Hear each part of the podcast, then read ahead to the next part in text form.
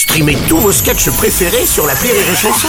Des milliers de sketchs en streaming, sans limite, gratuitement, gratuitement sur les nombreuses radios digitales Rire et Chanson. Marceau refait l'info sur Rire et Chanson. On va parler de la statue de cire du musée Grévin de Gérard Depardieu qui a été retirée. Décision prise devant les réactions négatives des visiteurs ainsi que sur euh, les réseaux sociaux, a précisé la direction.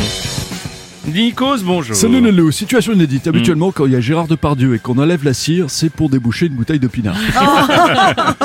L'avantage quand même, c'est qu'avec la cire de la statue de Gérard Depardieu, bah, tu peux faire, euh, tu peux faire deux Kylian Mbappé, euh, trois Michael Jackson, 12 euh, Charles Aznavour à peu près.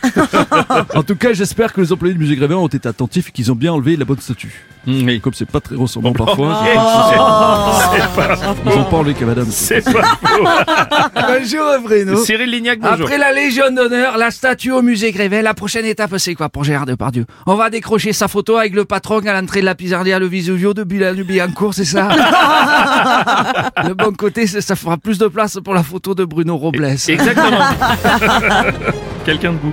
Ah, Oh, Gérard oh, ils de- enlèvent la alors, statue à bah oui, Grévin, bah bah, oui, tant Gérard, mieux. bah oui. Personne ne me reconnaissait, on aurait dit la chronique de ce crétin de Rémi Marceau.